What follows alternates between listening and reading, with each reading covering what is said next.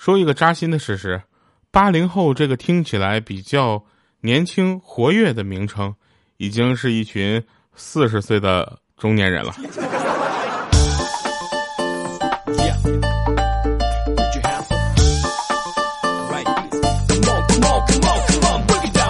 Hello，各位，又是个特别正直的时间啊！喜马拉雅 APP 自制娱乐节目非常不着调，我是特别正直、羞涩腼腆的调调。今天呢，跟大家聊一个这个比较扎心的话题啊，就是我们年龄的问题啊，这是很多人比较忌讳的一个事情哈。是因为前两天我才发现啊，有人说祝我生日快乐啊，这个时候我才发现我已经开始奔四了。在我的人生规划里呢，这个奔四这个年龄呢，应该是个比较美好的年龄啊，应该有家有他还有小孩啊。但是现在我的这个人生规划里呢，我可能就是规划到就是下一个十年吧，就是说。好啊，那个不开玩笑了。前前两天呢，有一个朋友给我留言啊，他叫果果一二三，他说调调啊，两个字打错一对儿。他说我六年前开始听你的节目，从恋爱听到结婚再到生孩子，非常喜欢你的节目。谢谢你的陪伴啊，陪伴了我很多开心和不开心的日子。呃，不用客气啊，这都是我应该做的。好，那我们还有这个留言说什么？呃，说调调啊，就是几年没听，非常不着调了。今天一听，调调的声音还是那么胖。什么叫声音还是那么胖？这就就反正你能听也行啊。还有一位朋友叫克克，他说我要减肥啊，这是我一直讲的话。就减肥这件事情呢，不要讲啊，也不要说，你就偷偷的减，别人能看出来，肉眼可见的瘦的时候，你就跟他说啊，其实我减肥了。有没有发现减肥这件事情是很容易打脸的，对吧？我已经说了这么些年了啊，除了自己越来越胖以外，基本上没有任何区别。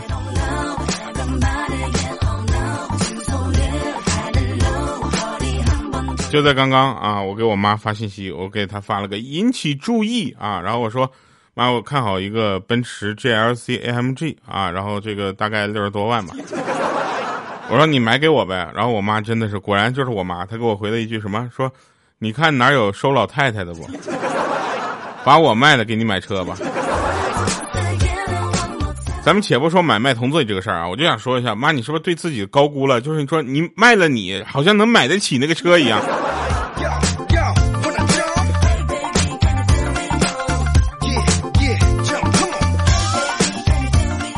其实呢，东北的孩子都知道啊，自己想要什么啊，就会变成什么。比如说小的时候啊，你说我想吃冰棍儿啊，然后这时候家里人就会说了，我看你像冰棍儿。是吧？然后比如说，妈妈，我想我想买乐乐高啊。他说，我看你像乐高。来吧啊！其实这个世界上有一些事情呢，我们也不太理解它这个背后的底层逻辑是什么啊。但是它的方法论确实得到了这个社会的验证。比如说，砍了树做成纸，在纸上写着爱护森林，对不对？拿着父母的血汗钱在 KTV 里面唱着父亲你辛苦了。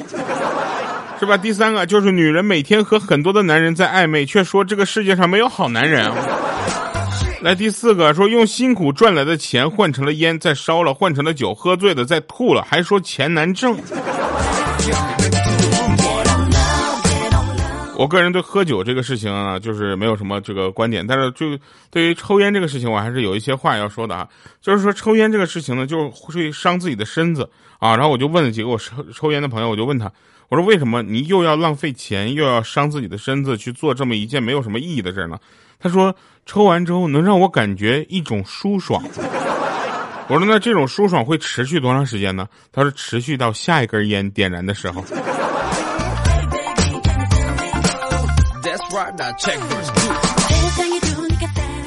喝酒呢，反正是另一种伤害。喝酒主要是不是伤害自己，是伤害你身边的人。对吧？尤其是喝多了开始乱打电话的，我跟你说，我有一个朋友啊，喝多了就给各种前女友打电话。啊，有一次跟我说，完了完了，我喝多了，我要给前女友打电话了。我说你不用担心，就你就就那么几次喝完了之后，现在所有人，包括我们，都要把你拉黑了。只要是你喝多了来电话，一定是当前通话正在繁忙，你知道吗？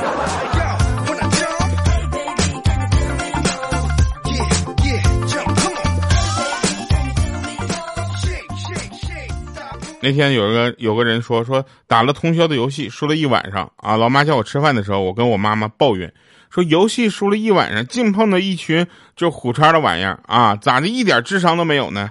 啊，他妈妈想了会儿说，那、都是晚上不睡觉不睡觉玩游戏的人，那智商能高到哪儿去呢？他们啊不睡觉是为了玩游戏啊，我不玩游戏啊是因为我玩不好。他们都说呢，我什么都好，我是要游戏黑洞，啊，就这种游戏黑洞呢，就特别惨啊，就是属于那种，反正就组队的时候，我朋友也不搭理我，总有一种跟我陌生的感觉。有一次玩王者荣耀啊，我就起了个名啊，我起的名叫调调，我就进去了。进去之后呢，好巧不巧，在匹配的时候呢，匹配到了一个听众。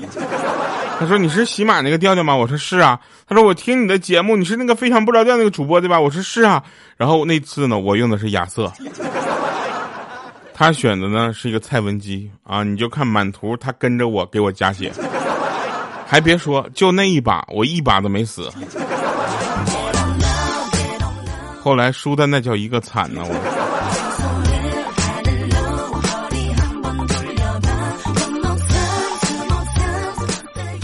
那天有一个人，他问他媳妇儿说：“你今天中午吃什么呢？”他媳妇儿说：“煮面条啊，啊。”然后他就问说：“那个，嗯，好吃吗？好吃啊。”然后他还跟他媳妇儿炫耀他，说：“嗯，我好养活，哎，给点吃的就能活。”结果他媳妇儿说：“说那我给你点鱼食你活去吧。”啊，然后他说：“那好的啊。”结果他媳妇说：“你这是养活吗？好养活吗？你这是懒。”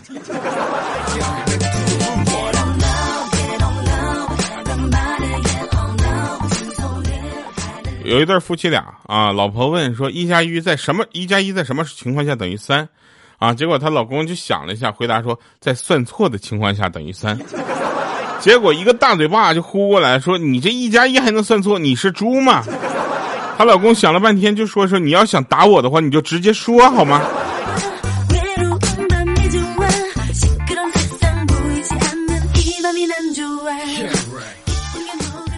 有一个哥们儿跟我说，他最近呢就是经济比较拮据。我说你只有最近才拮据，我都拮据好几年了。我，然后呢，他那天跟他女朋友两个人就逛商场。我说这怎么拮据了还有女朋友呢？啊，然后逛商场就有卖裤子的打折，他竟然在那挑了半天还不走。啊，然后他女朋友就说：“哎呀，十几块钱的玩意儿用得着挑这么久吗？”结果他就说：“哼。”挑个自己喜欢的颜色，这是我对生活最后的倔强。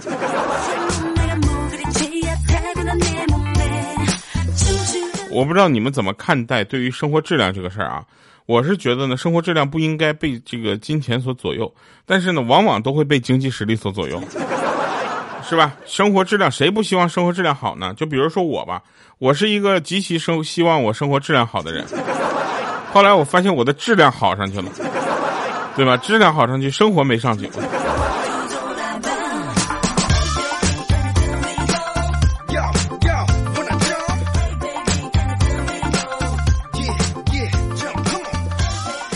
前两天呢，我们打算就是说，呃，翻唱一首歌啊。然后这个时候呢，我就想，那就咱就翻唱咱偶像的嘛，是吧？对吧？我这个青春都是听周杰伦长大的呀，所以我就当时觉得，怎么听完这首歌，我翻唱完了之后。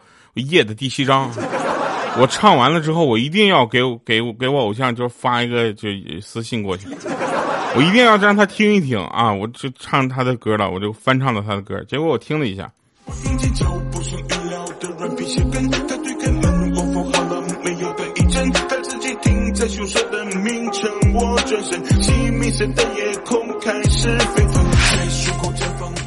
这事儿呢，以后也就不要提了。我是没脸给他听了，就是。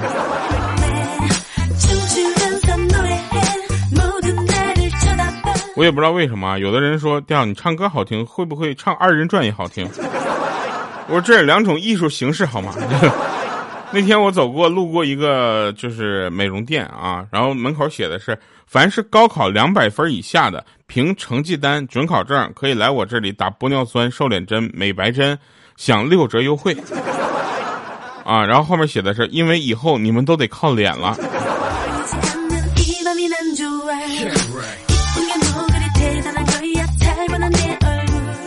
就事实证明啊，就体育锻炼对身体其实是没有什么好处的。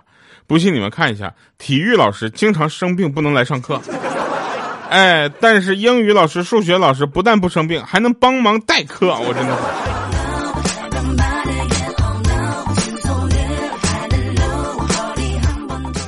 我现在在家都不敢随不敢随便吃东西，你知道吗？有一次天特别热，我一回家就看着老妈在餐桌上放了一碗就冰沙，当时给我感动的就一塌糊涂，你知道吗？我几口我就吃完了，我跟我妈说：“我说妈你真好啊！对了，你什么时候学会做这个冰沙的？教教我呗。”然后我妈看了看说：“啊，你刚才说那碗冰碴子呀，我刚才清就清理了一下冰箱。”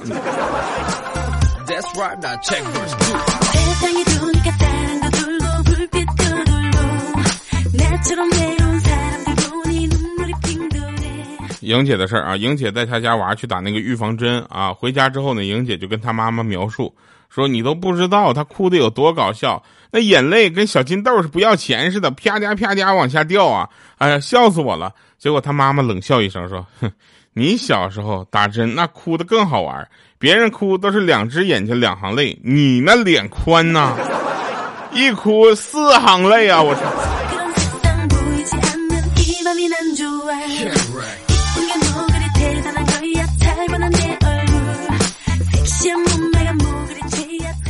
那天呢，我在街上和一对妇女呢擦肩而过，我偷偷看了一眼女孩，她很漂亮，而父亲呢却长得奇丑，啊，我当时不禁就叹了口气，啊，没想到他爹转身大声的跟我喊说：“你别猜了，我就是他亲生父亲。”我当时非常的惊讶啊，我就居然就叹一口气就能秒懂我的意思，我真的是。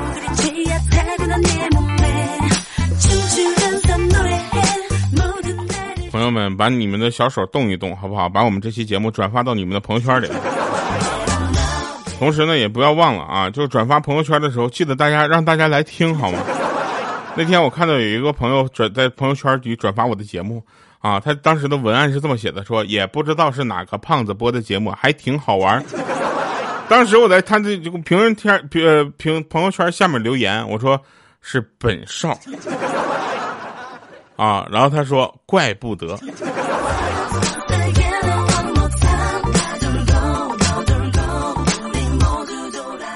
那天呢，就是有一个呃相亲啊，是安排了我们那个豆豆啊跟那个妹子去相亲去了。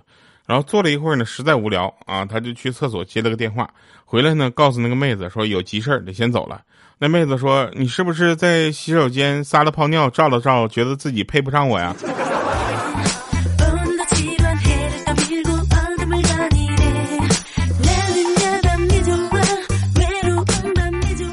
在公交车上啊，一个女人抱着一个小孩上车，车里面除了司机就一个男的，啊，车上的小孩呢不停的在那扭来扭去，叫来叫去的，女人就威胁说不许哭，再不听话妈妈就不抱你了，就抱别人了哈。结果旁边的那个哥们一脸惊讶啊，然后默默的伸出手在小孩身上嗯拧了一下。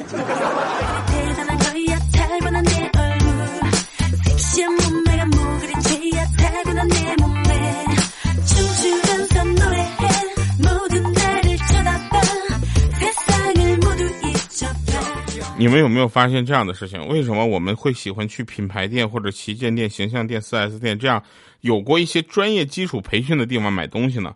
是因为首先那里明码标价，这是肯定的；第二呢，它是有一定的品牌保证的；第三就是这里的销售人员基本上都受过一些基本的专业的训这个培训，啊，上岗之前他对这些产品的了解程度应该是超于正常的一个消费者的。但是呢，有一些店啊，他们就随便招了个人就开始卖货了。你去，比如说你去一个家具城买一个转椅，买一个电脑椅，你对这个电脑椅的了解，包括它的气柱怎么样的，它气气柱上面有没有保护挡板这些事情，你的了解程度可能比那个导购还要多。这就是为什么大家不愿意去这些店去买东西啊，它它即使这个价格还有一些水分，对吧？然后我觉得呢，就是大家要有这么一个意识啊，就专业的人在专业方面一定要在专业的上过得去，好吗？就是我个人是特别反感那些在专业上过不去，还要在专业上服务人的人，你知道吗？就比如说那天我我那个找那个水管工来帮我，就是加大一下家里这个水压，然后他两下就搞定了。如果是一个不专业的人啊，他还要再找啊，在哪儿去弄？他甚至还会找你的问题说：“这水压不是挺好的吗？”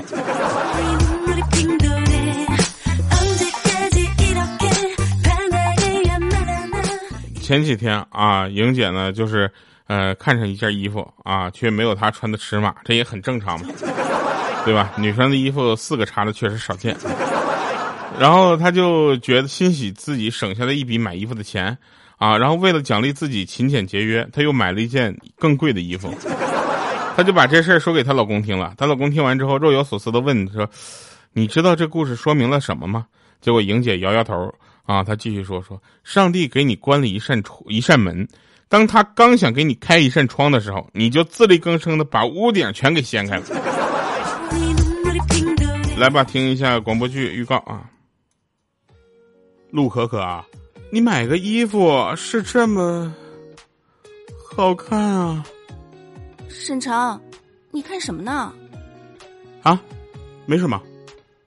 哎，那我穿这个好不好看啊？好，好好看。哼，你个老色批！这怪我吗？你那裙子再短点儿，跟没穿有什么区别？我就说你是个流氓！哎，你脸红了？你，你给我一边去！陆可可，你能不能选个保守点的衣服？买个羽绒服吗？呃，要不咱们去医院吧？干嘛去啊？给你看看脑子啊！你你你记不记得五月八号有什么事儿啊？当然记得，五月八号来喜马拉雅 APP 收听《一不小心爱上你》。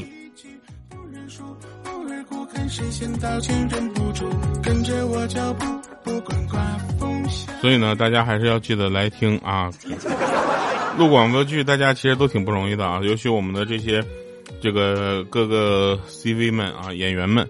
非常优秀，然后我们的后期也是非常的棒，还是很有画面感的。这里除了我比较拉胯以外，其他都还行啊。同时呢，也希望大家能够喜欢这个广播剧《一不小心爱上你》哈，正在更新中。那您听到这期节目的时候呢，我们已经更新到第九集了。那呃，很快就会有比较精彩的部分，就是你们想听的那种，你知道吧？我太懂你们了。好了，以上是今天节目全部内容，感谢各位收听，我们下期见，拜拜，各位。看着星星拉长这酒瓶独自清醒着，不过分明是记忆里，你总是被我提到，因为我想赖着你，跟着我脚步，不管刮风下雨，没人的下午，跟我回家里，懂你的温柔，懂你的小脾气，不认输，偶尔哭看谁先道歉，忍不住，跟着我脚步，不管。人的下午，跟我回家里，懂你的温柔，懂你的小脾气，不认输，偶尔哭，我的拥抱不讲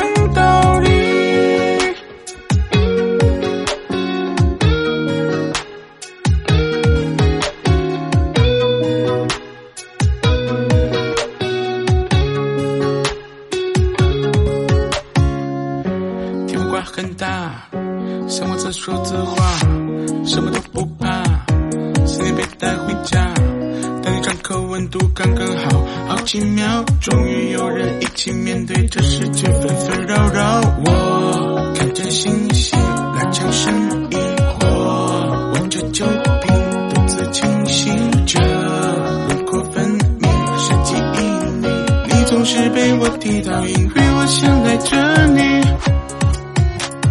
跟着我脚步，不管刮风下雨，没人的下午，跟我回家里，懂你的温柔，懂你的小脾气，不认输，偶尔哭看谁先道歉，忍不住，跟着我脚步，不管刮风下雨，没人的下午，跟我回家里，懂你的温柔，